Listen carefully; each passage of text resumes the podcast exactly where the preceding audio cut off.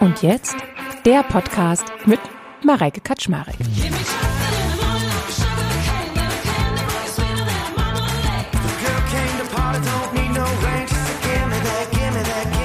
Und jetzt heute mal in einer ganz besonderen Konstellation, denn die folgende Episode ist nämlich ein Live-Podcast gewesen, den ich im Rahmen unseres Business Clubs Makers und Shakers aufgenommen habe. Wer ja aufmerksame Hörer, Hörerin ist, weiß, dass ich gemeinsam mit meinem Mann Joel Kaczmarek einen Business Club gegründet habe und zwar im Juli 2023. Und dieser Business Club ist ein Remote First Business Club, in dem wir ja eine Community zusammengestellt haben, in der Mitglieder sind, die aus der Digitalwirtschaft stammen. Es sind Unternehmerinnen, Unternehmer, Gründerinnen, Gründer, es sind GeschäftsführerInnen, es sind ManagerInnen und so weiter. Und ja, was die alle gemeinsam haben, sind zum einen, ja, ihr Herz schlägt für die digitale Welt und ja, wir sind alle unternehmerisch denkende, ja, Personen. Und in diesem Business Club haben wir es uns zur Aufgabe gemacht, dass wir zweimal die Woche jeweils für eine Stunde eine Session anbieten, die ja im Prinzip die Mitglieder in verschiedenen Themen weiterbringen sollen. Das können fachliche Themen sein, also zum Thema Remote Work oder aber auch zu verschiedenen HR-Tools, zum Thema KI, zum Thema CRM und so weiter. Und das Ganze machen wir in unterschiedlichen Formaten. Wir haben klassische Impulsverträge und wir haben Showcasings, wir haben Peer-to-Peer-Austausch, wir haben Problem-Solver-Sessions ja, und ein Format ist der sogenannte Live-Podcast. Und ich habe vor einer ganzen Weile einen Podcast aufgenommen zum Thema Work-Life-Balance, in dem ich sehr viel aus der Sicht, ja, ist ja klar, bin ich ja auch, der Mütter gesprochen habe. Und ich verstärkt sozusagen geschaut habe, ja, was bewegt denn die Mütter eigentlich bei diesem ganzen Thema, Balance ins Leben zu bringen, Kindervereinbarkeit mit Job, mit Karriere, mit Familie und mit sich selbst, ja, in Einklang zu bringen. Und was mir aber dabei ganz schmerzhaft bewusst geworden ist, ist der Punkt, dass die Männer bei diesem Thema, sprich die Väter, überhaupt nicht zu Wort kommen. Und deswegen habe ich mir gesagt, okay, ich mache jetzt eine Session und setze das Ganze in unserem Business Club auf, weil ich da nämlich an großartige Väter komme und frage sie mal zu dem Thema Work-Life-Balance und wie sie denn das ganze Thema Mental Load sehen, wie sie sich selber versuchen einzubringen, wie sie mit ihren Partner, Partnerinnen ja, im Prinzip in Verhandlung gehen, wie sie ihre Aufgaben aufteilen und so weiter und was sie du für Tipps haben und wo sie aber auch gesellschaftlich arge Themen sehen und die große Frage auch, haben sie diesen gesellschaftlichen Druck auch auf ihren Schultern und diese Erwartungshaltung? Denn nicht nur wir Frauen haben diesen, ja, diesen Druck auch von der Gesellschaft her, was von uns alles erwartet wird, sondern mehr und mehr ist es auch bei den Männern der Fall. Und ich finde, es kann nicht sein, dass wir immer nur, ja, mehr oder weniger sagen, ihr Männer, ihr müsst und ihr macht nicht und überhaupt, sondern um halt wirklich irgendwie gut miteinander klarzukommen, ist es wichtig, dass wir in das Gespräch gehen und das kann nur auf Augenhöhe stattfinden und vorwurfsfrei sein. Deswegen freut euch jetzt auf eine wirklich sehr spannende Folge. Ich habe acht Väter vorm Mikro, alle aus unterschiedlichen, ja, Konstellationen, manche mit einem Kind, manche mit zwei, einer sogar mit Zwillingen. Auch vom Alter her von fünf Monate bis, ich glaube, zwölf Jahre ist alles dabei. Von daher haben wir da so einen schönen Rundumblick. Und ich wünsche euch jetzt ganz viel Spaß bei der Folge Work-Life-Balance Dad's Edition. Los geht's!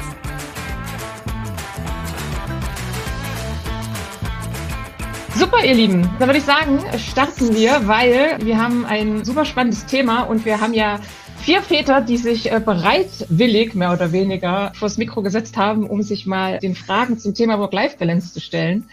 Tatsächlich habe ich vor zwei Wochen eine Podcast-Folge rausgebracht zum Thema Work-Life-Balance, wo ich sehr, sehr viel aus oder eigentlich ausschließlich aus der Sicht von Müttern gesprochen habe und gefragt habe und habe so ein bisschen so ein kriechendes schlechtes Gewissen bekommen. Ich hatte im Vorfeld einen ganzen Sprung Männer dazu befragt und habe dann leider auch wieder feststellen müssen, ihr Väter werdet tatsächlich wirklich selten bei diesem Thema gefragt, was ihr eigentlich davon haltet. Auch, was zu diesem ganzen Thema dazugehört, finde ich immer, ist so dieses neue Thema Mental Load. Und Der liebe Sebastian, der Andreas, Paul und Jonas haben sich dazu bereit erklärt, mit mir mal heute darüber zu sprechen. Aber ich freue mich, dass die anderen vier, und ihr seid auch alle Väter, denke ich mal, sonst wärt ihr nicht hier, könnten natürlich auch gerne fleißig mitsprechen. Und ich würde einfach mal loslegen. Wir fangen oben links an. Oben links ist bei mir gerade Sebastian. Du dich einfach mal kurz vorstellst, wer du bist, ob du selbstständig bist, ob du angestellt bist, wie viele Kinder du hast und wie alt die sind. Damit wir einfach mal einen groben Überblick haben und äh, dann geht's mit jedem weiter.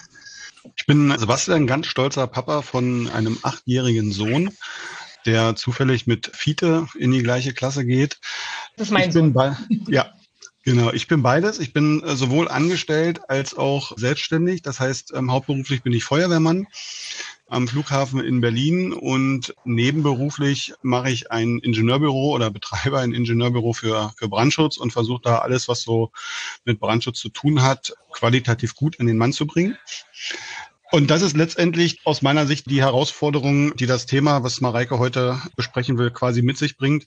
Zum einen die Zeit für meinen Sohn zu finden und die eigenen Ansprüche beziehungsweise die Ansprüche und Bedürfnisse eines Sohnes mitzukriegen, der in dem Alter, also er hatte natürlich Mama-Phasen, aber zurzeit ist er in einer Papa-Phase. Das finde ich total toll. Aber dieses Zeitthema, das ist total spannend, ähm, weil es einen durchaus auch innerlich zerreißen kann. Und dann ist noch das Thema, dass man sich selber dabei ja nicht vergessen darf. Das sind so die Herausforderungen, die ich habe. Andreas. Ich bin nicht angestellt. Ich bin Gründer und äh, CEO von Keep Local, habe noch andere Unternehmen aufgebaut und meine Kinder sind schon neun und zwölf, meine zwei Jungs. Wer sie am Samstag kennengelernt hat, weiß das vielleicht. Sie haben schon einen späteren Lebensabschnitt ihrer Kindheit erreicht.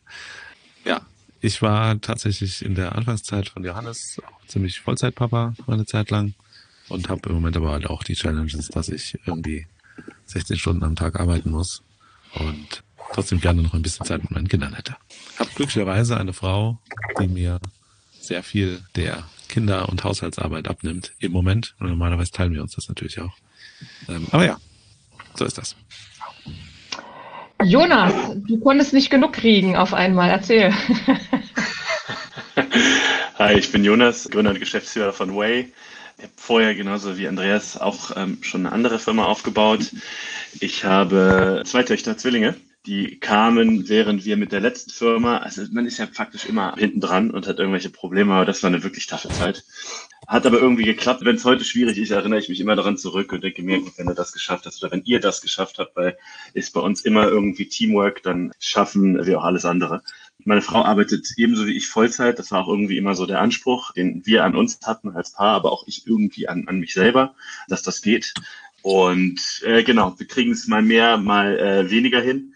Und insgesamt haben wir aber, glaube ich, ein Setup gefunden, was, was in seiner Gesamtheit so ganz gut funktioniert, weswegen wir jetzt auch gerade immer wieder mal diskutieren, okay, lieber noch eins oder keins oder was sind die, was sind die Auswirkungen? Das hat so ein bisschen was damit zu tun, wie ist deine die Vision, wie man sich selber auch sieht in der Zukunft. So was fände man theoretisch schön und wie gleicht sich das mit der Realität ab? Stichwort, also äh, was hat man selber noch für Ziele, aber auch was ist irgendwie finanziell möglich. Genau, das ist, das ist ähm, so aktuell unsere Situation. Drei Jahre sind die Mädels alt, ne? Viereinhalb, viereinhalb mittlerweile. Viereinhalb. Ja, pass auf, ne? Und dann möchte doch noch ein Kind und dann habt ihr plötzlich nochmal Zwillinge, dann wird's voll im Auto. Paul, du bist dran. So, ich bin Paul. Genau, ich bin auch beides. Also ich war sehr, sehr lang selbstständig, bin jetzt nebenher noch vier Tage die Woche so einer Headrolle bei einer Agentur und verhalten und irgendwie den Agenturwahnsinn noch zu stemmen. Ich habe den Luxus, dass meine Frau sehr committed ist, äh, was, was Kindererziehung angeht und da auch keine Kompromisse machen will. Es war jetzt für eine ganze Zeit lang ganz, ganz cool. So, aber jetzt langsam juckt sie es auch wieder unter den Fingern und sie will endlich mal wieder Menschen sehen und Leute tätowieren tatsächlich. Das heißt, ich kann es kaum erwarten, ihr Studio wieder oder zu eröffnen und dann wieder mit, mit Leuten zu interagieren. Und ich bin da eigentlich, sage ich mal, grundsätzlich bereit. Die Herausforderung ist die gleiche wie bei allen anderen auch. Also meine Work-Life-Balance besteht mehrheitlich aus Work. Also egal wie ich es drehe und wende, äh, einfach weil ich als einziger verdiene, ist es dann wenn man da nicht irgendwie bläst ist von zu Hause aus, dann muss man schon ein bisschen strugglen, um in den deutschen Großstädten da irgendwie über die Runden zu kommen, würde ich sagen. Genau. Und ich live halt, ich versuche am Wochenende viel zu machen. Ich versuche mit den Kleinen viel zu spielen, so viel es geht, äh, Zeit zu verbringen.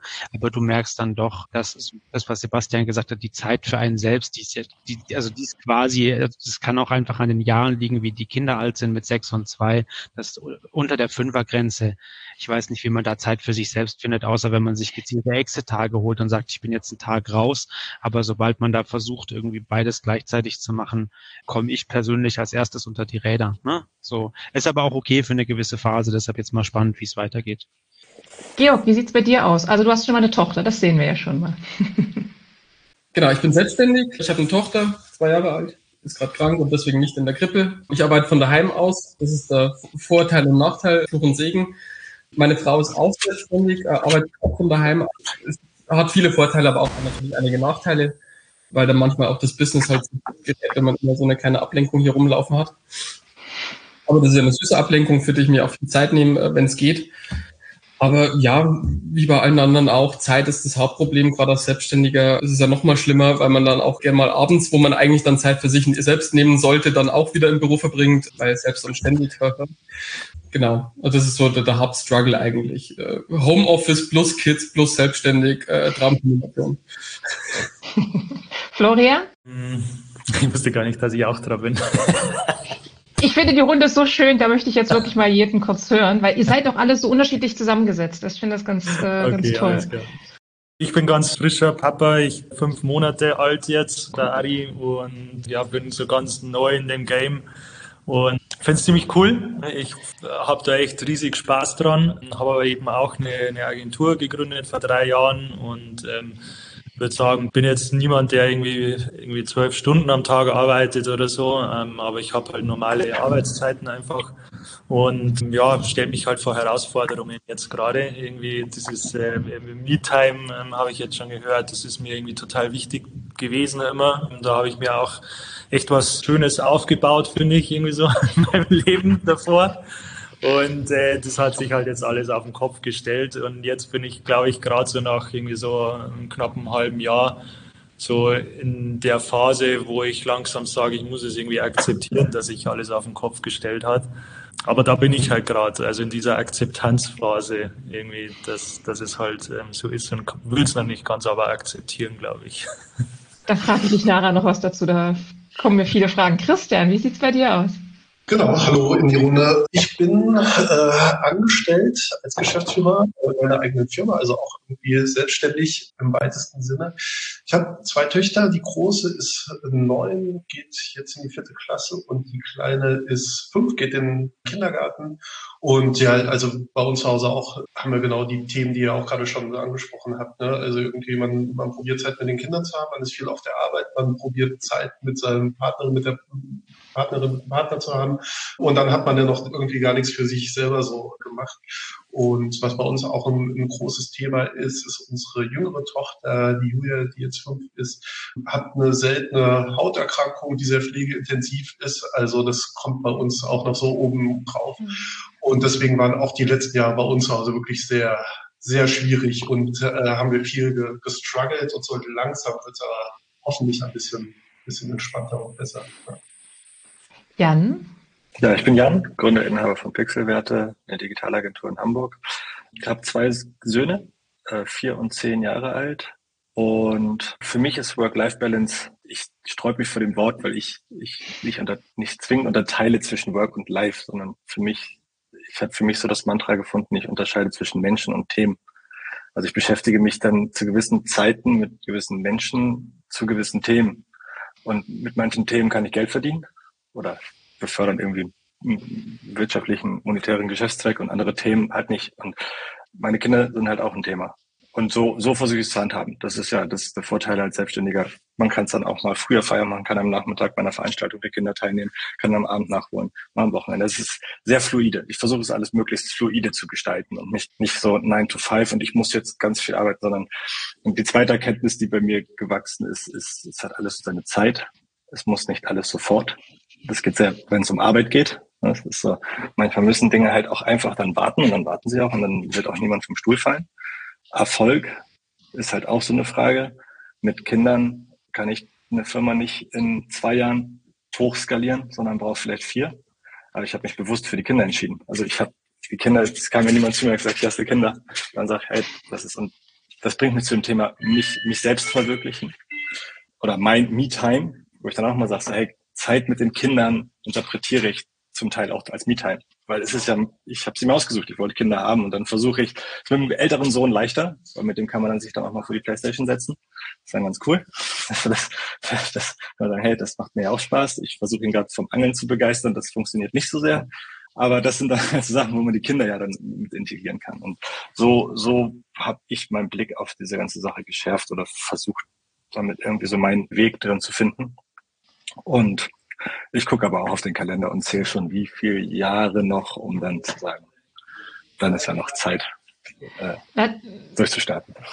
Also ich, ich glaube, da sind wir uns so ein bisschen einig, ne, dass so dieses Thema Work-Life-Balance, so diese reine Formulierung irgendwie so ein bisschen quatschig ist, weil das mittlerweile sind wir, glaube ich, alle an einem Punkt, dass wir die Dinge, die wir tun, ja gerne tun und dass ich nicht arbeiten gehe und dann einen klaren Cut mache und dann habe ich Leben, weil irgendwie, ich kann für mich nur sprechen, ich liebe meine Arbeit und für mich ist es halt so ein Teil vom, vom Leben dazu. Also dieser, dieser klare Schnitt. Ich arbeite und dann gehe ich nach Hause und dann fange ich an zu leben, ist ja irgendwie ein Kack. Also wenn ich dann irgendwie mit 65 in Rente gehe, da fange ich dann an zu leben. Ja, ist schlecht. In den meisten Fällen geht es ja dann schon wieder bergab. Wie ist das denn bei euch? Wie habt ihr denn im Vorfeld, bevor ihr Kinder bekommen habt mit eurer Partnerin, also ihr habt alle Partnerinnen, ja, oder ich möchte ja, oder Partner, wie auch immer, äh, habt ihr da vorher miteinander gesprochen? Also gab es da irgendwie Absprachen oder seid ihr einfach blindlings in dieses ganze Thema reingesteuert? Wir, wir haben das vorher geplant. Das heißt, es war wirklich ganz klar, wie wird sich unser Leben verändern? Es war klar, meine Frau geht ein Jahr in Elternzeit, danach muss ich dann übernehmen bei unserem ersten. Und wir haben natürlich auch Opa, Oma, Opas und Omas mit eingespannt, klar, die zum Glück alle hier in greifbarer Entfernung wohnen, halbe Stunde weg. Aber ja, wir haben das sehr wohl genauso geplant auch und uns sehr umfangreich informiert, was das, wie, wie krass das denn dein Leben verändert. Habt ihr da hitzige Debatten gehabt? Nee, gar nicht. Okay. Wie sieht das bei euch aus? Also ich, ich weiß, ich habe mich mit, tatsächlich mit Joel vorher nicht so intensiv auseinandergesetzt. Es war ja tatsächlich, also das Ende von Grünes Szene, wo Joel rausgegangen ist und dann mit der ersten Elternzeit von Fiete dann der Beginn von Digital Kompakt das war tatsächlich so irgendwie tatsächlich Klischee. Ich gehe in Elternzeit und der Mann geht ganz normal arbeiten. Also von meiner Seite. Wie war das denn bei euch anderen? Das war bei uns war das ähnlich. Wir haben intensiv vorher nicht drüber gesprochen. Für Camila, also meine Frau, war klar, dass sie in Elternzeit geht und dass sie gerne auch zwei Jahre in Elternzeit äh, gehen möchte. Was ihr unheimlich wichtig war, war, dass ich meine Elternzeit nicht am Ende ihrer nehme, sondern direkt mit der Geburt des Kindes und bin ihr über das durchaus energische Aushalten, weil darüber gab es dann tatsächlich Diskussionen, in Summe ziemlich dankbar, weil in den, in den ersten Wochen eben die Beziehung zum Kind aufgebaut wird und man als Vater eben nicht das nachholt, was neun Monate oder zehn Monate im Bauch stattfinden. Und deshalb muss man das eben vorneweg machen. Und ansonsten ist es tatsächlich eine relativ klassische Rollenverteilung dann am Anfang auch gewesen. Wir haben äh, zu der Zeit in Köln gewohnt. Ähm, das heißt, unsere Großeltern hatten wir nicht in der Nähe. Wir, äh, was wir aber gemacht haben, ist dieses, dieses bewusste sich seine Zeit herausnehmen. Insofern, dass wir relativ früh mit einer Babysitterin angefangen haben, die dann auch tatsächlich regelmäßig einmal die Woche kam, so dass wir einmal die Woche irgendwas hatten. Wir haben irgendwie Tennis gespielt, wir sind essen gegangen, ins Theater gegangen. Einfach um diese Verbindung ähm, als Paar das ist ja jetzt eine Phase, die war dann komplett weg, so wie man das vorher hatte, als man ohne Kinder war, dass das eben nicht ganz verloren geht. Ansonsten war es im Vornherein äh, ein bisschen, also nicht, wir haben es eher auf uns zukommen lassen. Paul, wie war das bei euch? Bei Kind 1 haben wir uns eigentlich tatsächlich vorbereitet, soweit man das ganz gut kann.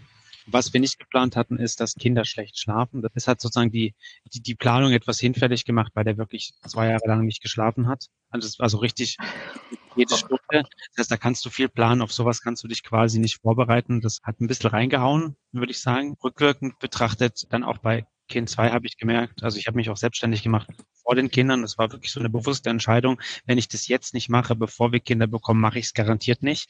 Rückwirkend war die Erkenntnis äh, wahr. Ne? Also und dann habe ich beim ersten Kind gemerkt, okay, ich habe eigentlich nicht so viel Zeit ähm, weil ich da gerade das Business am Aufbauen war für das Kind, so wie ich möchte.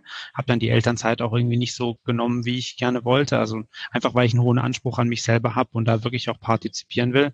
Und man nimmt aufs erste Kind ja auch immer wahnsinnig viel Rücksicht. Ne? Mhm. Ne? Er will jetzt nicht zum Papa, lass ihn doch mal noch ein bisschen, äh, ne, so. Und beim zweiten Kind, sag ich mal, da bist du brachial, dann kommt er jeden Tag ins Tragi, ne, da war auch Corona, also, dann war der jeden Tag bei mir im Tragetuch, in jeder Telco, ne, ich bin, also, dann habe ich es halt quasi beim zweiten Kind deutlich mehr erzwungen, weil ich halt wusste, wie arg ich beim ersten sozusagen arbeiten musste, was Sebastian sagte, um diese Beziehung wieder aufzubauen, weil ich halt beim ersten Kind wahnsinnig viel Rücksicht auf Befindlichkeiten genommen habe, was mich dann später wahnsinnig viel Zeit gekostet hatte, um da diese Beziehung aufzubauen. Also auch wenn ich mich da engagiert habe und alles, habe ich gemerkt, hm, vielleicht so diese, diese große Rücksichtnahme, auch für alle, die jetzt ganz kleine Kinder haben, so ist vielleicht nicht, nicht der richtige Modus, weil die werden dich als Papa immer in der ersten Phase, in den ersten ein, zwei Jahren bist du immer an, an zweiter Stelle. So, meine Frau war eben so cool und hat gesagt, du, ich will da voll committed sein, solange die noch so klein sind. Kind 2 war auch fairerweise gar nicht geplant ursprünglich, weil wir dachten, boah, ey, nach dem ersten ist erstmal reicht's. Aber dann mögen wir halt einfach alle unsere Geschwister zu sehr, dass wir dachten, irgendwie als Einzelkind aufwachsen ist vielleicht dann auch nicht so ideal. Lass nochmal versuchen, dann hat's geklappt. Und beim zweiten Kind haben wir auf jeden Fall deutlich mehr richtig gemacht, haben uns auch viel, viel weniger gestritten, weil das Kind schläft auch super schlecht. Also wir haben Kinder, die nicht gerne schlafen. Ähm, aber wir hatten da halt einfach schon Alternativmethoden, ne? dass wir wussten, okay, wir können uns gegenseitig entlasten. Jedes Wochenende darf jeder mal vier Stunden von acht bis zwölf Mal im Stück schlafen und so wirklich, dass man sich da gegenseitig so, so Ruhezonen ein, einberuft. Also also ich glaube eben, was jetzt auch Christian gesagt hat, sobald da mal auf so ein grundsätzlich auch stabiles Setup, was gut funktioniert, irgendeine Form von, von Krankheit oder Störfaktor draufkommt, pf, da sind alle Agreements im Zweifel hinfällig und du musst einfach gucken, mhm. wie gut dein Netz funktioniert und einen guten Plan B haben. So und auch ein Arbeitgeber, der dich da supportet oder selber der Arbeitgeber sein, der dir da Rückhalt gibt. Ne?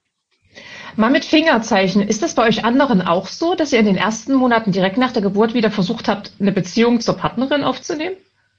Also hattet ihr dafür, ihr anderen auch den Kopf dafür? Okay, Jan schüttelt den Kopf, Christian auch. Na gut, Florian, du bist ja noch in einer Ausnahmesituation. Georg, wie war das bei dir? Also es ist beruhigend. Ich habe da auch nie drüber nachgedacht. Also ich habe nur irgendwie versucht, die ersten Monate zu überleben tatsächlich. So hat sich das angefühlt. Ich hatte, ich hatte nie das Gefühl, dass die weg war, um ehrlich zu sein. Das ist interessant. Wir haben die ersten mhm. sechs Monate bei meiner Schwiegermutter damals gelebt, weil unsere, wir hatten eine Wohnung gekauft und die wurde nicht fertig. Das war aber auch so geplant. Und wir haben sehr, sehr früh schon, äh, dadurch, dass wir diese Konstellation hatten, auch angefangen, wieder Sachen alleine zu machen. Also da waren die Kinder zwei Monate alt und da sind die schon alleine mit der, oder ein Monat alt und sind dann schon mal ein, zwei Stunden alleine mit äh, meiner Schwiegermutter unterwegs gewesen. Insofern, das war gar nicht so ein Riesenthema dadurch, dass wir zum Beispiel nicht äh, so gestillt haben, wie man das oft in Deutschland normalerweise macht, sondern direkt aus der Flasche, hatte ich auch eine ganz andere Verbindung zu den Kids. Also das, das war auch nochmal ganz wichtig, weil wir hatten den großen Vorteil in der Hinsicht, dass ich sofort immer, ich habe mitgestillt, wenn man so will. Ich habe die Nachtschicht mitgemacht und dadurch war das auch nochmal ein bisschen anders. Also ich hatte weder das Gefühl, mich mit meinen Kindern verbinden zu müssen. Ich war von Anfang an verbunden. Ähm, nach der Geburt war ich der Erste, der die Kids hatte, nicht meine Frau. Also ich habe die U1 gemacht, wenn man so will. Und danach ging das eigentlich ganz gut zusammen, auch wenn ich da wie ein Bekloppter schon wieder gearbeitet habe. Ich habe gar keine Elternzeit gemacht, sondern nur zwei Wochen kurz Pause gemacht, Wochenbett und dann wieder wieder los, weil wir waren mit einem Fundraising und sonst wäre die Firma halt pleite gewesen. Insofern, ja, kann, gibt auch die andere Perspektive. Ich wollte noch ergänzen, ne? also ich hatte aber auch das Gefühl, jetzt gerade beim ersten Kind, so in den ersten Monaten ist das auch noch gar nicht so das Thema, oder? Mit in der Partnerschaft. So, ne, man ist sowieso irgendwie so zusammen, dann kommt das Kind dazu und dann ist das irgendwie so, wird das so in diese Partnerschaft so integriert. Und das erste Jahr hatte ich jetzt gerade bei unserer älteren Tochter das Gefühl, das ist immer noch entspannter. Da laufen die Kinder viel so mit und man kann so sein normales Leben weiterführen und die liegen so in Maxikosi nebenbei und pennen oder meckern mal ein bisschen oder so so. Und ich glaube, schwieriger wird es dann erst später, ne? wenn die einen eigenen Willen haben, wenn die anfangen zu laufen und dann merkt man, ey, dann wird es kompliziert. So, und, ja. und dann, wenn dann noch irgendwann ein zweites Kind kommt oder so, dann irgendwann nach zwei Jahren, drei Jahren irgendwie denkst du so, hey, Moment mal, ey, wir, wir haben doch hier auch irgendwie noch eine, eine Ehe oder irgendwie eine Partnerschaft oder sowas. Da müssen wir auch mal wieder Zeit rein, rein investieren. Also ja, es ist schrecklich, wenn die Kinder ihren eigenen Willen bekommen. Geburt. Ja, ja, ja, ja auf jeden Fall. Ja. Gleich aufschreiben. So eigene Wille finde ich einfach auch furchtbar. Nein, aber tatsächlich war das, also ich kenne das auch so. Ich, ich wäre auch gar nicht auf die Idee gekommen. Ich hatte auch gar nicht das Bedürfnis, an irgendwie abends Joel jetzt essen zu gehen. Mhm. Das war, ich glaube, ich war sowieso irgendwie gefühlt in den ersten Monaten so in einem kompletten Schockzustand. Keins dieser Elternratgeber, Magazine konnte mich auf das vorbereiten, eigentlich was kam. Und deswegen ähm, hatte ich da gar nicht im Kopf. Aber Florian, du steckst ja im Prinzip jetzt mit fünf Monaten von uns so am meisten jetzt noch sozusagen in dieser Anfangsphase drin. Du hast das vorhin so angedeutet, dass das gerade bei dir sich dich so, bei dir so im Kopf sich platziert. Das geht jetzt irgendwie jetzt erstmal so eine Weile weiter. Das ändert sich gerade alles. Ich muss mich auch darauf einstellen, dass das erstmal nicht wieder zurückgeht, beziehungsweise mehr Zeit für dich. Wie fühlt sich denn das an? Hm, also ich glaube, ich habe jetzt die ersten Monate habe ich so das Chaos einfach zugelassen. Es ist keine Struktur mehr da irgendwie und habe irgendwie so alles erstmal ja so auf mich zukommen lassen irgendwie und ähm, habe aber immer gemerkt, irgendwie, weil ich halt irgendwie weil mir halt Struktur recht wichtig ist und irgendwie so Planung und ähm, einfach ich auch so Zeiten irgendwie für mich brauche, äh, immer schon so im Hinterkopf gehabt, dass ich das halt irgendwie wieder mal angehen muss halt. Und ähm, jetzt so nach einem halben Jahr merke ich, ich will jetzt halt wirklich was machen. Und ich habe aber noch keine Lösung gefunden. Deswegen bin ich heute auch da dabei wahrscheinlich, um so ein bisschen den Rat von euch einzuholen. Ich, ich glaube, ich habe es jetzt mal so äh, mir bewusst gemacht, was eigentlich gerade los ist. Und versuche jetzt mal, ich es halt jetzt irgendwie akzeptiere und wie ich es halt hinkriege, dass ich mal wieder so irgendwie einen Plan habe und ähm, das halt natürlich auch dann mit meiner Frau dann zusammen, dass wir auch irgendwie eine Beziehung haben und äh, dass das irgendwie nicht hinten bleibt und äh, dass wir da, äh, dass das irgendwie für, für beide halt irgendwie okay ist. Also ich versuche sie zu entlasten, wo es geht. Äh, merke aber, dass ich da immer irgendwie ein schlechtes Gewissen habe gerade. Ja. Wenn ich halt irgendwie spät einfach heimkomme, das ist einfach leider auch oft bei mir so, dass er dann halt schon im Bett ist oder sie, also, weil sie kümmert sich jetzt auch ein Jahr quasi, hat sie jetzt auch Elternzeit. Und ich halt einfach nicht so viel mich kümmern kann wie sie gerade. Und ich will aber auch, dass sie auch immer mal wieder diese freie Zeiten hat. Bin aber, aber ehrlicherweise auch immer sauer auf sie, wenn ich halt irgendwie heimkomme und sie mir ihn halt in die Hand drückt dann denke ich mir so, was denkst du eigentlich, was ich den ganzen Tag gemacht habe? Mhm. Also da merke ich richtig, dass ich dann richtig sauer bin und mit diesem Gefühl. Was denkst du, was sie den ganzen Tag gemacht hat? Ja, ja, genau. Das Schönste, was sie denkt, ist, ich will das Balk jetzt loswerden. Der durfte doch arbeiten. Genau. Aber mit dem, mit dem Gefühl muss ich halt irgendwie klarkommen, ja. Also es ist schon, also es ist ja mein Gefühl quasi, mhm. muss ich irgendwie und dass ich sage, ja, ich verstehe das.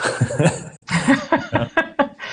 Das Schlimmste tatsächlich für mich war ja dieses Gefühl, und das, ich weiß nicht, wie das bei euch ist, aber dieses Gefühl von fremdbestimmt sein. Ich kann nicht selber bestimmen, wann ich jetzt esse, mich mal hinsetze, mal die Beine hochlege oder einfach mal meine Gedanken für mich habe. Und das Schönste war eigentlich, morgens ins Büro zu gehen. Und ich weiß noch, bei meinem alten Arbeitgeber bin ich morgens kurz vor um sechs aufgestanden, um so schnell wie möglich ins Büro zu kommen und habe das so genossen. Ich habe meinen Chef damals gehasst wie die Pest aber ich habe es geliebt, einfach im Büro zu sein, meinen Kopf für mich alleine zu haben, mein Körper, meine Bestimmung, meinen Willen. Es war enorm.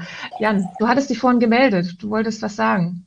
Genau, ich wollte nochmal auf diese Frage, was du gerade sagtest, mit dem hat man es versucht, in den ersten Wochen, Monaten zu seiner Partnerin zu finden. Und da habe ich gerade den Kopf geschüttelt, weil ich auch eigentlich so, wie es der Jonas, glaube ich, war das gerade, ne? Der sagte, äh, gar nicht verloren oder gar nicht den Kontakt verloren, weil diese Extremsituation führt ja eigentlich zueinander. Das heißt, wenn man ein gutes Fundament in der Beziehung hat und sich kennt, dann ist es ja quasi wie als würde man jetzt in so einen Abenteuerurlaub campen gehen da bin ich jetzt ja auch, wenn ich da sage, okay, ich muss jetzt hier irgendwie mit dem, mit irgendwie im Wald zusammen, wollen wir jetzt hier mit Wandern und sonst was uns Essen kochen und sonst was, dann ist man in diesem Modus, wir zusammen müssen jetzt hier gerade eine Extremsituation durchstehen. Und dann fange ich auch nicht an zu sagen, wollen wir nicht heute Abend ein romantisches Dinner machen? Möchtest du vielleicht eine Massage? Also dann, wir, wir sind dann ja in diesem Modus, okay, Extremsituation. Kind ist neu da, wir müssen uns jetzt irgendwie neu einstellen. Was gefährlich ist, und das glaube ich, was der Christian auch gerade sagte, ist dieser Alltag wenn der Alltag kommt, weil Kinder bringen Strukturen und Kinder sorgen ja dafür, spätestens mit Kita und mit Schule, dass man jeden Tag ist getaktet. So, wir hatten jetzt die Großeltern von, von, von aus dem Süden bei uns hier in Hamburg und dann ist für den Kleinen, der Kita hat, da du gehst halt nicht in die Kita, Oma ist da, konnte Mama mit ihm länger schlafen, aber ich bin mit dem Großen aufgestanden, weil der muss zur Schule. Und dieser Alltag, wenn der sich einfrisst, da ist die Gefahr, finde ich. Das ist das, wo man sagt, jetzt muss man aufpassen, dass man sich als Paar nicht auseinanderlebt und sozusagen getrennte Wege geht. Ne, das, das, weil man dann in mhm. diesem Alltag hängt und einfach vergisst, an der Beziehung zu arbeiten, wenn man einfach nur noch Eltern ist und nur noch in der Struktur arbeitet. Aber am Anfang fand ich, das hat es einen eher zusammengeschweißt. Also, ne, mhm. man hat sich gestritten, Florian, man hatte diese Differenzen, deswegen reden, super wichtig, ganz viel reden, reden, reden, reden, reden. Aber da hat man mehr so dieses gehabt, so, wir sind jetzt Eltern, wir beide zusammen. Nächste Herausforderung, die meistern wir gemeinsam. Das heißt, ich musste mhm. nicht gucken, sie nicht zu verlieren oder Tür zu finden. Mhm. Jonas, du hast noch die Hand gehoben. Ja, ich, es ist eine Beobachtung, die ich ganz interessant finde. Da unterscheidet es sich, glaube ich, auch äh, sehr, sehr stark, ob man ein Kind oder Mehrlinge hat. Da ähm, stellen sich so viele Fragen einfach gar nicht, weil du eh in einem konstanten Kriegsmodus bist und der konstanten Überforderung. Aber was ich damals beobachtet habe, das soll überhaupt gar kein Rat sein, das ist wirklich einfach nur eine Beobachtung. Paare und Clara und ich waren schon immer so mit einer extrem strikten Aufgabenteilung, wo das schon sehr, sehr klar war, wer macht was vorher. Ne, ich kümmere mich bei uns komplett um die Küche, ich koche, ich mache das, ich mache die Einkäufe, ich mache all das. Clara hat immer schon die Wäsche gemacht, nur so als Beispiel. Also es gibt ganz wenige Themen, wo es eine Ambiguität gibt, wo es also unklar ist, wer kümmert sich um was. Auch so dieses dämliche mhm. Thema Mental Load. Ich kann das Wort ist für mich totales Triggerwort, weil ich das unfair finde und oft äh, so, äh, aber egal. Und wenn das vorher schon gut war oder organisiert war, dann wird es danach einfacher, meiner Ansicht nach. Ich sehe in meinem Freundeskreis viele Paare, die dann immer noch, wie sie vorher alles schon zusammen gemacht haben, immer noch alles zusammen machen. Die gehen dann samstags alle zusammen einkaufen mit dem Kind. Mhm. Und das ist zwar schön im Zweifelsfall, wenn man sich als ein, ein gemeinsames Gruppenevent überlegt, aber mit einem winzig kleinen Kind und wenn sie größer werden, ist es oft gar nicht so schön. Deswegen ne, und ich gehe alleine einkaufen. Das mache ich, mache ich schnell und dann bin ich fertig äh, oder aber ich bestelle was, wie auch immer. Ne, und, und so schafft man eigentlich mehr Raum für sich selber. Und was ich glaube ich auch ganz wichtig finde, wir haben sehr, sehr schnell wieder angefangen, gar nicht so sehr nur als Paar zu denken, wir müssen Sachen zusammen machen, sondern auch Sachen alleine machen. Also dieses, hey, ganz schnell mal wieder einfach mit Freunden ausgehen oder mal ein Wochenende Kumpels in, in München besuchen und dann sich gottlos im Biergarten vergnügen. Auch das äh, haben wir relativ schnell wieder gemacht und darüber war ich wahnsinnig glücklich, weil erst wenn du, glaube ich, selber auch wieder deinen Freiraum hast, kannst du es zusammen genießen, denn was bei uns in der Phase sehr, sehr schnell kam und wir hatten eben auch sehr, sehr schnell Covid, ist dieses, man gönnt sich gar nichts dieses, ich hatte es eben schon so ein bisschen spaßhaft erwähnt, man hat den ganzen Tag die Kinder und dann kommt der Partner nach Hause. Man merkt relativ schnell, dass ein Tag mit den Kindern so unendlich viel anstrengender ist als arbeiten. Äh, ne? Also ich war dann auf dem Spielplatz mit zwei Kindern, wo alle Eltern normalerweise neben dem Kind direkt stehen und irgendwie so eine Privatbespaßung hat, weil ich wie so ein Chamäleon, so ein Wachturm in der Mitte des Spielplatzes, so ein Kind hier, ein Kind da du bist völlig fertig am Abend. Und dann kommt die Frau nach Hause äh, oder ne, hat gearbeitet und natürlich, was du erwartest, ist so, du dealst das jetzt, weil ich bin dann. was natürlich massiv unfair dem, dem anderen Partner gegenüber ist, zumal der ja auch Gas gegeben hat äh, äh, bei der Arbeit. Ne? Aber das, das waren so, so ein paar Beobachtungen, die ich gemacht habe in dem Zusammenhang. Was ich aber auch sehe, dass gerade wenn viele dann das zweite Kind bekommen, man dann auf einmal gezwungen ist, auch äh, der andere Partner ähm, in der Regel ähm, seine Abläufe entsprechend durchzutakten, weil oft ist es ja so, dass einer dann trotzdem irgendwie noch mit seinem Leben weitermachen kann. Und auf einmal ist der dann auch so entsprechend involviert. Sehe ich immer wieder und finde ich, finde ich sehr, sehr interessant. Bei dem Mental Load, weil du das gesagt hast, du für dich Quatsch. Ich glaube, das liegt vor allem auch daran, dass ihr das scheinbar ganz gut im Griff habt. Ich finde es eine großartige Idee. Es klingt so banal zu sagen. Man sagt, okay, du bist für die Küche verantwortlich, deine Frau ist für, was weiß ich, alles, was mit Kita zu tun hat, verantwortlich. Das ist gemein, weil dieses äh, Aufgabenteilung bedeutet auch immer, ich bin besser darin als du. Das beinhaltet das ja. Und wenn man sich schwer tut, wenn beide jetzt irgendwie gerne kochen, meine Frau hasst kochen, sie isst nur gerne, dann ist das natürlich schwierig zu sagen, man teilt sich das auf, weil vielleicht genießt der andere das ja auch. Also ich genieße es jetzt auch nicht so sehr, Wäsche zu machen, deswegen ist das schon okay. Aber das beinhaltet das natürlich und insofern auch immer ein Stück weit Beziehungssprengstoff. Aber mhm. ich glaube, es ist sehr hilfreich. Und Mental Load eben genau, das war für mich immer so, für mich kommt es aus dieser Insta-Bubble, wo dann in der Regel sind es Frauen, ähm, jetzt was für meine, für mein Empfinden irgendwie erzählen, ja, sie hätten den und jenen Load. Das ist ja im Einzelfall auch wahnsinnig berechtigt. Ich bin ja nicht im, im, zu Hause bei den Leuten, ich weiß nicht, wie die Konstellationen sind und das ist ja durchaus ein berechtigtes Konzept. Wenn meine Frau damit angefangen hat, überhaupt davon zu erzählen, habe ich mich nur direkt, ich wirklich, ich konnte mir mal auf, äh, beobachten, wie die Wut in mir aufsteigt, weil ich das Gefühl habe, boah, ich versuche so mitzudenken, wir versuchen das alles mitzumachen. Äh, jeder hat hier so seine Gebiete. Fairerweise, klar ist es trotzdem so, dass meine Frau manchmal manche Sachen macht, die ich gar nicht mache, aber auch andersrum. Ja, ich glaube, ähm, wenn ihr so eine gute Aufgabenverteilung habt, dann ist das klar, dass du dich da auch angegriffen fühlst. Generell glaube ich schon, dass das so ein, so ein schwieriges Thema ist, ne? dieses ständig auf dem Schirm zu haben, was überall, und das ist ja letztendlich damit gemeint, was alles noch zu tun ist. Und dann dem Partner dann am besten noch sagen zu müssen, okay, denk mal bitte daran und denk mal bitte daran. Und äh, dann eventuell, wenn es dann nicht passiert ist, dann gesagt zu bekommen, ja, du hättest mich aber daran erinnern können. Ja, nein, das ist ja Sinn und Zweck, dass ich mich davon komplett befreien man, man kann. Möchte sich, man möchte sich eigentlich nicht gemicromanaged fühlen. Und wenn das so ist, dass man ständig an irgendwas erinnert wird, das findet man natürlich nicht so schön. Ich sag dazu nur, Schatz, du musst mich nicht alle sechs Monate daran erinnern, dass ich das machen soll. Hast du mir mal gesagt, ich mache das nicht. Wie ist denn das bei euch anderen? Habt ihr das als Streitthema zu Hause? Ich verstehe Jonas voll. Ich, das ist genau das, was ich zu Hause auch habe. Wenn das Wort auftritt, frage ich dann auch immer, ja, ich weiß, es ist viel, aber ja, wir sind Eltern. Meine Güte.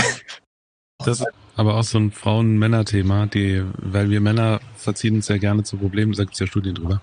Männer verziehen sich gern in den Keller eine Stunde und haben das Problem gelöst, das existiert haben. Frauen wollen einfach nur fünf Stunden drüber reden und bitte keine Lösung haben. Sprechdenken. Ne? Wir wollen keine Ratschläge, wir wollen einfach nur gehört werden und ein, ja, ja. ich verstehe. Hm.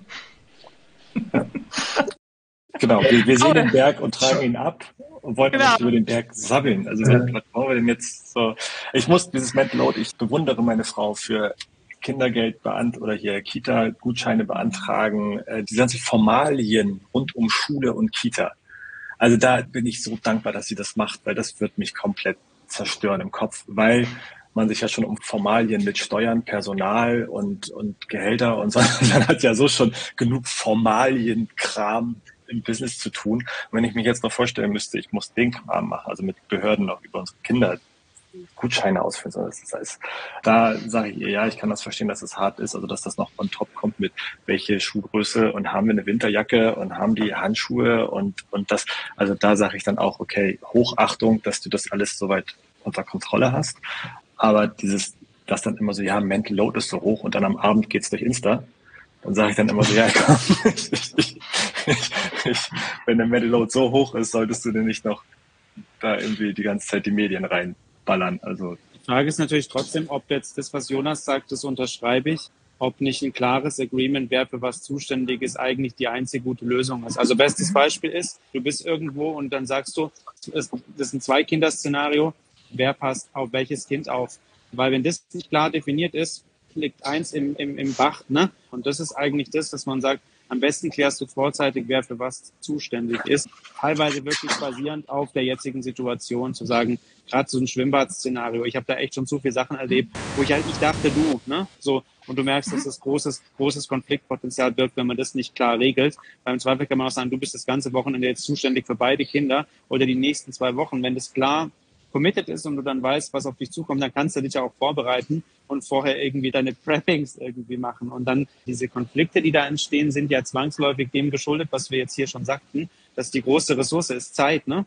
Und in dem Moment, wo keine Zeit mehr da ist, sozusagen versucht jeder indirekt bis Zeit, was er hat, für Themen auf seiner Bucketlist eigentlich dann zu. Wenn dann der andere sozusagen dieses Silent Agreement, dass der sich drum kümmert, nicht erledigt, dann kommt ja auf diese Unbilanz, dass du je noch Dinge nachholen musst, kommt ja noch irgendein To-Do von dem anderen drauf. Ne? Und dann entsteht dieses Konfliktpotenzial. Ich dachte, du kümmerst dich um X. Ne? So, jetzt muss ich das wieder machen. Und schon merkst du, ja gut, aber im Kern geht es so ein bisschen drum, wie wenn zwei Leute Hunger haben, aber es gibt nur ein Brötchen. So. Das heißt, die wertvollste Ressource ist Zeit und vielleicht auch Nerven. Also ne, man ist ja auch ein bisschen drüber, je nachdem, wie alt die Kinder sind. Und dann ist halt jedes Extra sozusagen noch too much. Ne? Und im Arbeitskontext neigt man da dazu, da tolerant zu sein, zu sagen, ja komm, das mache ich jetzt noch. Aber privat hat man dann diese Toleranz, beobachte ich bei allen Freunden und mir selbst auch, die hat man dann halt nicht mehr, weil man sagt, also hier sozusagen ist jetzt meine Toleranz am Ende und da hatten wir ein anderes Agreement, auch wenn das niemals irgendwie verschriftlicht wurde oder klar kommuniziert. Ne? Hm. Ich, ich hätte tatsächlich eine, eine, Frage einmal in die Runde, weil mich da nämlich auch, das ist so ein bisschen dieses Florian-Thema auch mit, mit Zeit für sich selber. Und Jonas, du hast es gerade auch schon mal angesprochen. Dieses sich Zeit selber nehmen kann ja auf einem guten Deal basieren, zu sagen, hey, jeder von uns nimmt sich Zeit. Jonas, du hast vorhin sowas gesagt. Ihr habt euch recht schnell, hat sich jeder so seine Zeit genommen mit Biergarten und Go for it. Bei uns ist es so, dass ich mir gerne Zeit nehme, Und jederzeit meiner Frau sagt, sag mir, was du vorhast. Schreib mir Termin rein, an dem Abend bin ich weg oder an dem Samstag gehe ich shoppen und sonst was. Sie nimmt aber nicht. Sie hat gar nicht so das Bedürfnis danach, irgendwas zu tun, so dass es mich in die Situation bringt, da darf ich mir Zeit nehmen. Also da mussten wir viel reden und ich, dann sagt sie auch, ja, nimm doch dir die Zeit. Ne? Und ich weiß, dass ich sie nehmen könnte, ich nehme sie mir aber nicht. Aber dann geht das mit einem schlechten Gewissen los, kann ich, dann kann ich nicht. Und, und dass, wenn man da es schafft, pari zu sein, zu sagen, hey, ich gehe feiern und nächstes Wochenende gehst du feiern und dann sind wir quid pro quo, dann glaube ich, ist das ausgehend, wie ist das bei euch? Also wie kriegt ihr das hin? Dieses sich gegenseitig entlasten und dass da halt irgendwo ein die Frage ist, glaube ich, was sind die Bedürfnisse, ne? Also, wenn du gerne feiern gehst und sie gerne eigentlich zu Hause auf der Couch liegt und äh, Insta suchtet, das sind ja einfach zwei unterschiedliche Bedürfnisse, die aber völlig gleichwertig sind. Das war bei uns zu Anfang auch relativ viel so, dass ich mehr gemacht habe und sie mehr zu Hause war. Aber auch, ne, weil äh, ihre Freundin zur gleichen Zeit äh, weitestgehend auch irgendwie Kids hatten, äh, weniger Zeit. Dann haben wir beide sehr, sehr stark auf, wir haben beide einen sehr hohen Arbeitsethos, äh, sehr stark auf Arbeit optimiert. Das heißt eher, ähm, ne, und dann kam auch Corona, da hast du eh nur gearbeitet, wenn irgendwie Zeit war. Insofern, ich glaube, das ist, das ist äh, eben sehr stark von den Bedürfnissen abhängig. Was, glaube ich, wichtig ist, ist explizit zu machen, dass man ein schlechtes Gewissen hat, wenn die andere Person das nicht macht und das einmal klar anzusprechen. So, hey, ich fühle mich irgendwie schlecht, wenn ich das mache und ich möchte das nicht. Dir ist die Tür immer offen, was zu planen, aber ich mache das für mich, weil ich, ich möchte das halt, ne? Und das, das muss gehen. Ich glaube, es ist nur manchmal gar nicht so einfach, äh, weil man als Mensch immer davon dazu tendiert, von sich auf andere zu schließen und sagt, warum machst du jetzt nicht das, was du vielleicht auch früher cool fandest oder was ich dachte, was du cool findest? Bist. Also ergo feiern gehen, essen gehen, mit Freunden rausgehen oder wie auch immer. Warum machst du jetzt auf einmal vielleicht auch ganz andere Sachen? Insofern, äh, das ist, glaube ich, ganz wichtig, sich da, sich dazu irgendwie abzustimmen. Christian, wie ist das bei dir? Wie macht ihr das? Oh, also ich äh, finde mich da hier so in allem total wieder, auch was ihr sagt, ne, mit, dem, mit dem schlechten Gewissen, aber auch so dieses Bedürfnis äh, so nach Ausgleich. Ne? Also ich nehme mir Zeit für mich, dann nimm du dir aber auch bitte Zeit für dich, dass das wieder irgendwie so ins Gleichgewicht kommt. Also ist bei uns auch ein ganz großes Thema, weil ich auch das Gefühl habe, dass ich sehr empathisch bin, meine Frau sehr empathisch ist und wir so sehr gegenseitig aufeinander achten und das aber schon teilweise gar nicht mehr so gut ist, ja, weil jeder nimmt so viel Rücksicht auf den anderen, dass man dann irgendwie am Ende des Tages gar nichts macht. Und ich glaube, da, was bei uns jetzt ein bisschen besser geworden ist, auch, dass wir einfach drüber sprechen, ja, dass man sich so das Okay abholt dass es in Ordnung ist, auch was alleine zu machen, auch sich die, die Zeit zu nehmen. Genau, und so ein, so ein schlechtes Gewissen auch einfach dann anzusprechen. Ich hatte, es gab bei uns auch Zeiten, wo ich gedacht habe, so, ich muss meine Frau jetzt zwingen, auch mal was zu machen. Mach doch mal das, mach doch mal das, mach doch mal das. Auch ein bisschen übergriffig äh, vielleicht, ja. Und inzwischen haben wir es aber so eigentlich ganz gut gelöst, glaube ich. Also meine Frau nimmt sich jetzt auch inzwischen wieder mehr Zeit, aber man muss natürlich auch so vom Kopf auch wieder so bereit sein, dafür. Ne? Sonst äh, kommt man nach Hause, so, äh, ist eine super stressige Situation und dann sage ich, ja gut, ich kümmere mich um die Kinder hier, jetzt mach doch nur eine Stunde was für dich. So. Aber das ist natürlich sehr spontan und dann, der Andreas hat das sehr, sehr schön gesagt, ne? als Mann ist man wirklich häufig so lösungsorientiert, so, ja, okay, du hast ein Problem, was ist das Problem? Ja, komm, dann, ja, dann nimm dir doch jetzt Zeit. Und darum geht's aber gar nicht, sondern eigentlich so dieses gehört und gesehen werden. Das ist bei meiner Frau auch ganz stark. Also wir hatten eine Zeit lang wirklich so, dass ich nach Hause kam, meine Frau super schlichten Tag hatte, mit dem ich zu Hause war. Und hat dann auch gesagt, ja, Nina, ich weiß, das ist alles sehr schwierig, aber du musst mir nicht jeden Abend erzählen.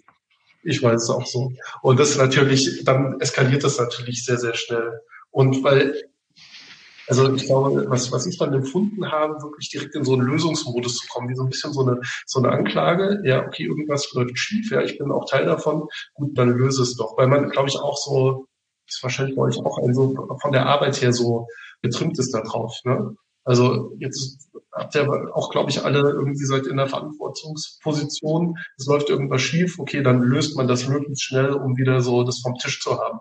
Und so behandelt man Probleme dann auch zu Hause. Und eigentlich ist das bei uns auch berechtigt ist von der, von der Nina, einfach nur mal das loszuwerden. Ne? Sie sagt dann auch, du bist der erste Erwachsene, mit dem ich heute rede, sich das anzuhören und dann ist es auch wieder gut. Aber mir fällt es manchmal, also in der Vergangenheit war es echt so, dass mir sehr schwer gefallen ist, das auszuhalten. Wo ich so ein bisschen immer so einen Unterschied sehe, auch bei Joelle und bei mir, ist in der Freizeit Joel habe ich regelrecht dazu gezwungen, dass er donnerstags ein Männeramt einlegt, weil ich einfach auch irgendwann angefangen hatte, in dem letzten anderthalben Jahr mit Freundinnen abends alle sechs Wochen mal wegzugehen und mhm. ähm, einfach für mich diese Freiheit und ich wollte einfach aber nicht dieses schlechte Gewissen haben, dass Joel das halt nicht macht. Deswegen hatte ich ihn mehr oder weniger dazu gezwungen, donnerstags mit seinen Männern was zu machen und schiebe ihn da so ein bisschen dazu. Und wo es bei uns regelmäßig dann immer zu Diskussionen kam, war, dass wenn beruflich irgendwelche Termine anstanden, die, was weiß ich, so 16 Uhr, 17 Uhr oder vielleicht auch mal 18 Uhr waren, dass ich immer das Gefühl hatte, ich müsste immer nachfragen, passt das so, ist das okay? Und Joel einfach die Termine gemacht hat. Ne? Also immer so, ich weiß ja, dass du da da bist, du kümmerst dich ja um die Kinder, aber es bestand halt nie so diese Diskussion, Mareike, ich habe da um 18 Uhr einen Termin, ist das okay, wenn ich das mache? Sondern, Mareike, ich habe 18 Uhr einen Termin gemacht. Punkt. Ja, das war bei uns mal so eine hitzige Debatte. Also ich habe das Gefühl, mittlerweile geht's. Bei beruflichen Themen ist es eine Selbstverständlichkeit. Die Termine werden einfach gemacht ohne Diskussion. Ich habe immer das Bestreben, ich müsste nachhaken. Habt ihr da bei euren Partnerinnen irgendwie einen Deal?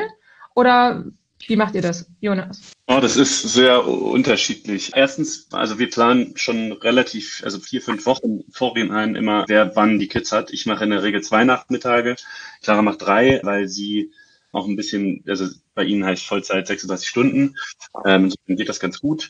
Aber ähm, sie koordinierten ein Projekt in den USA gerade, das heißt, sie hat eh immer wieder Calls auch nach 18 Uhr, was mich auch regelmäßig echt nervt, weil ich denke, boah, jetzt ist doch die Zeit, wo wir irgendwie zusammen die Kids mal kurz schaukeln müssen. Und dann sitzt sie noch im Call. Aber das nervt einen halt immer mal wieder. Und dann ist es schon so, dass wir, das sind so zwei ganz interessante Sachen ich finde sie interessant. Da passieren nämlich A, wer hat jetzt einfach das Wichtigere? Ne, wenn da was kollidiert, das ist in der Regel nicht der Fall, weil wir es irgendwie planen. Aber passiert schon manchmal. Da haben wir dann irgendwie auch das Glück, dass trotzdem vielleicht meine Schwiegermutter aushelfen kann oder so. Und da gibt es etwas, was mir immer mal wieder so ein bisschen auf die Leber fällt. Sie ist angestellt und ich bin eben, ich bin nicht selbstständig, aber bin angestellter Geschäftsführer in meiner eigenen Firma. Insofern kann ich natürlich alles irgendwie oft legen, wie ich das möchte. Und es gibt, äh, gab es schon immer, oder ich habe das Gefühl, dass es eine subtile Erwartungshaltung gibt, dass ich anpassbarer bin und flexibler bin. Es macht mich wahnsinnig, weil ich habe gleichzeitig, und das war auch in ihrem vorherigen Job, in dem sie ein bisschen toxische Arbeitsverhältnisse hatte, habe ich überhaupt kein Verständnis dafür gehabt, a, warum sie das macht, weil sie ist wahnsinnig gut ausgebildet ne, und kann das alles. Also irgendwann äh, hat sie es glücklicherweise sein lassen. Wir haben da lange, lange dran gearbeitet. Aber ich habe gleichzeitig das hat man, glaube ich, so als jemand, seit Studium habe ich immer nur in Anführungsstrichen selbstständig gearbeitet. Insofern ist man natürlich dann halt auch diesen Bias, so ja, du kannst doch machen, wie du willst und such dir doch was anderes und hat natürlich trotzdem auch so ein bisschen die hohe Nase und sagt, ich schaffe was für mich selber, du schaffst für andere. Das heißt, was du machst, ist irgendwie auch immer ein Stück weit weniger wert. Mhm. Das ist äh, unfair, aber es ist ein bisschen so und das klatscht dann natürlich so ein bisschen aufeinander dieses, sie hat ein Pflichtgefühl, sie sagt, ich muss das machen, mir wurde das mhm. gesagt. Dann sage ich regelmäßig, wie wären das, wenn ich das immer machen würde? Und äh, das hat sich so ein bisschen ausgeglichen wieder. Gerade ist es ein bisschen wieder, wieder stärker, weil wir wieder im Fundraising sind und dann dadurch extrem stark fremdgetrieben sind, ne? weil du halt fremde Deadlines hast und sehr, sehr viel mal reintun musst zu Zeiten, wo du vielleicht auch mal eigentlich mit den Kindern auf dem Spielplatz bist.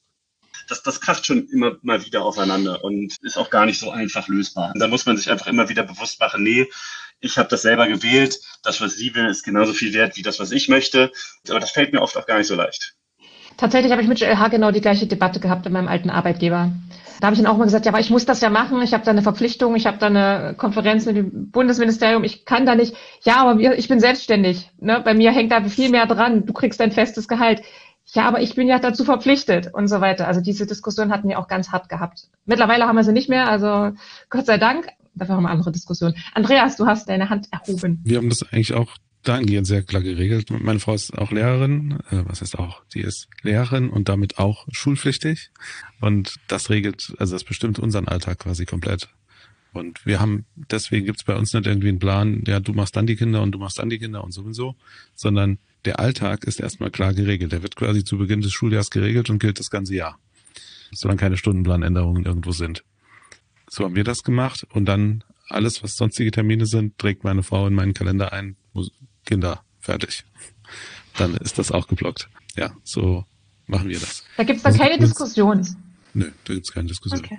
Ja, gemeinsamer Kalender ist total wichtig, ne? Dieses ja, weil ich, ich lebe nach Kalender, das ist leider tatsächlich so.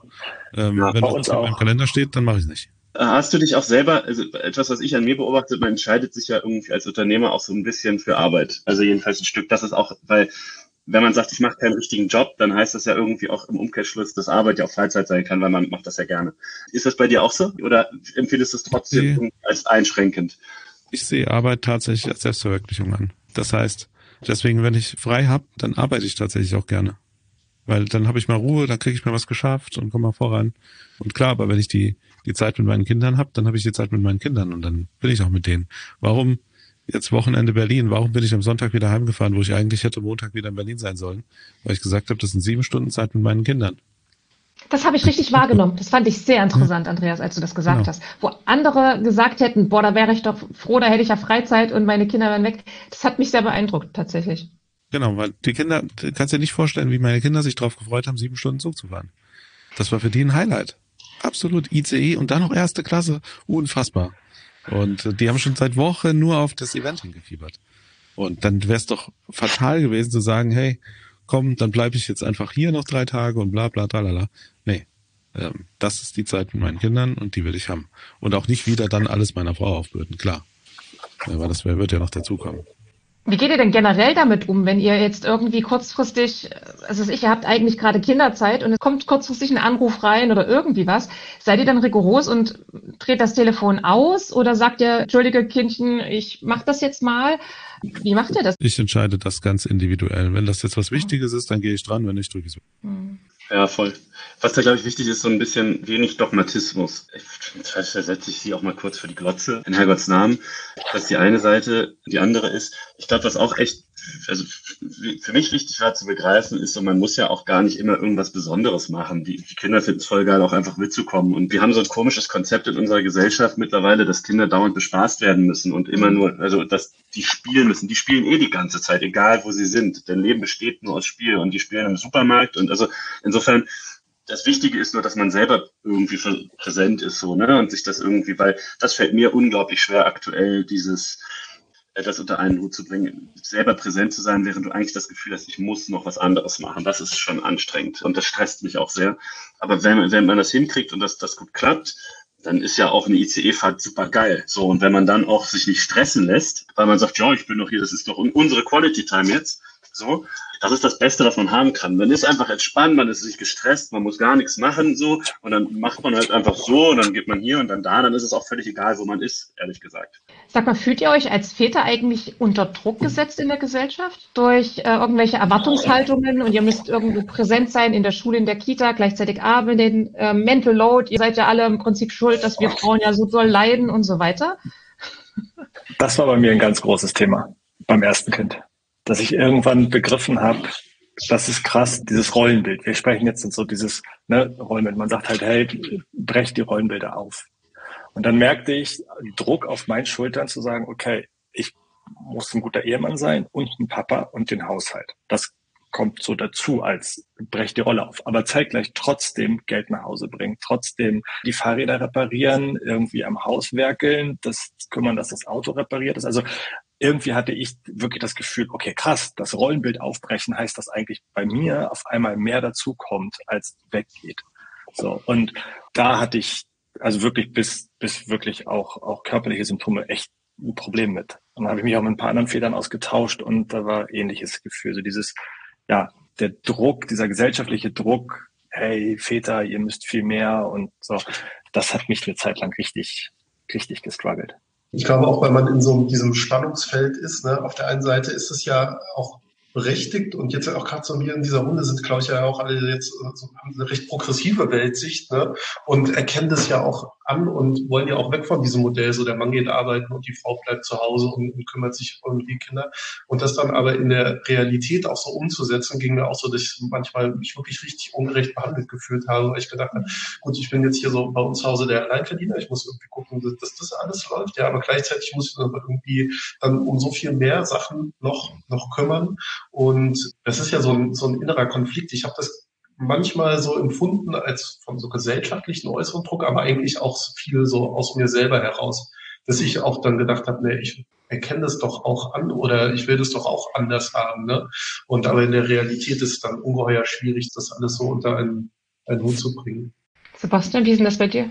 Bei mir ist es weniger der gesellschaftliche Druck, sondern bei mir ist es, ich mache mir den Druck eher selber. Also mein, mein eigener Anspruch. Steht mir da im Weg, irgendwie guter, guter Papa sein zu wollen und das alles irgendwie unter einen Hut zu bringen. Und das ist eher der Druck, den ich da habe und das, was in Summe schon diskutiert wurde, dieses schlechte Gewissen, wenn ich mir Zeit für mich rausnehme, weil meine Frau halt auch ganz viel organisiert. Das hat der Andreas im Vorgriff gesagt, dass er total happy ist, dass seine Frau so viel übernimmt und so viel macht. Und das sind eher letztendlich die beiden Punkte, die bei mir den Druck auslösen. Gesellschaftlich, da spüre ich eher weniger Druck. Es ist der Selbstanspruch, den man so hat. Aber der ist aus der Gesellschaft ein Stück weit Nee, geboren. nee, nee, bei mir ist Also- der, nee, bei mir kommt der nicht aus der Gesellschaft, bei mir kommt der aus meiner Vergangenheit. Ich- äh, Mareike, wie hast du das gesagt? Transgenerational. Da Ja. rührt der her. Aber so wie vor wir es 50 vorgelebt Jahren- bekommen haben.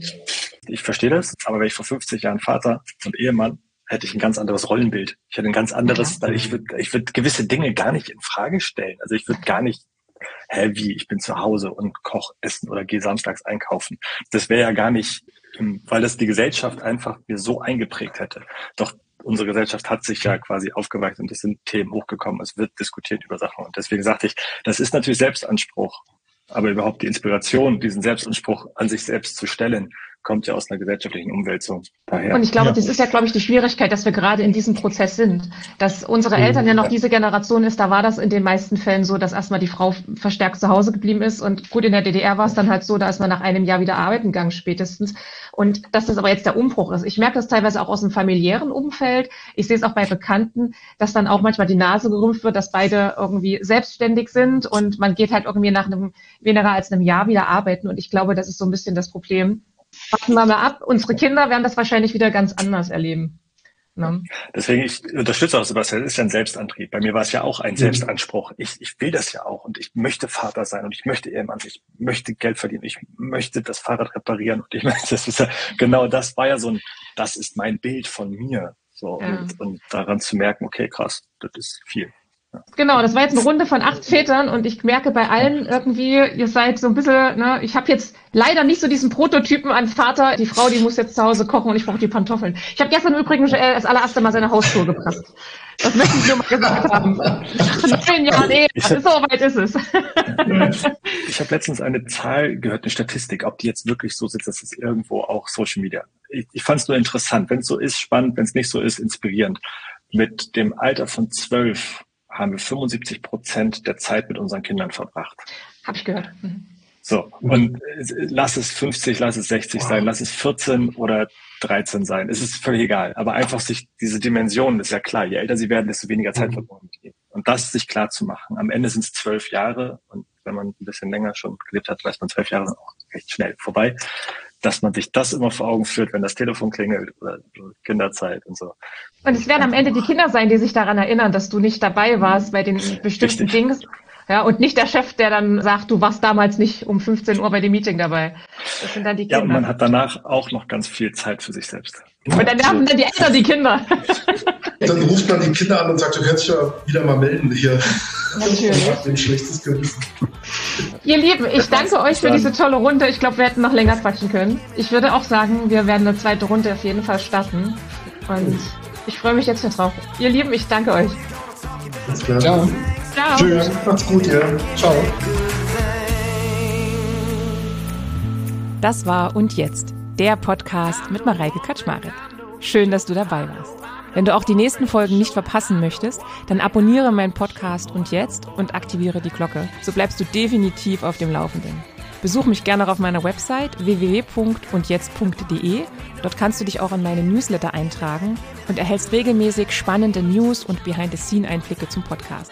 Wenn du Fragen oder Anmerkungen zu Und Jetzt hast, dann kannst du mir auch gerne eine E-Mail schreiben an hallo@undjetzt.de. Und jetzt, bis bald, deine Mareike.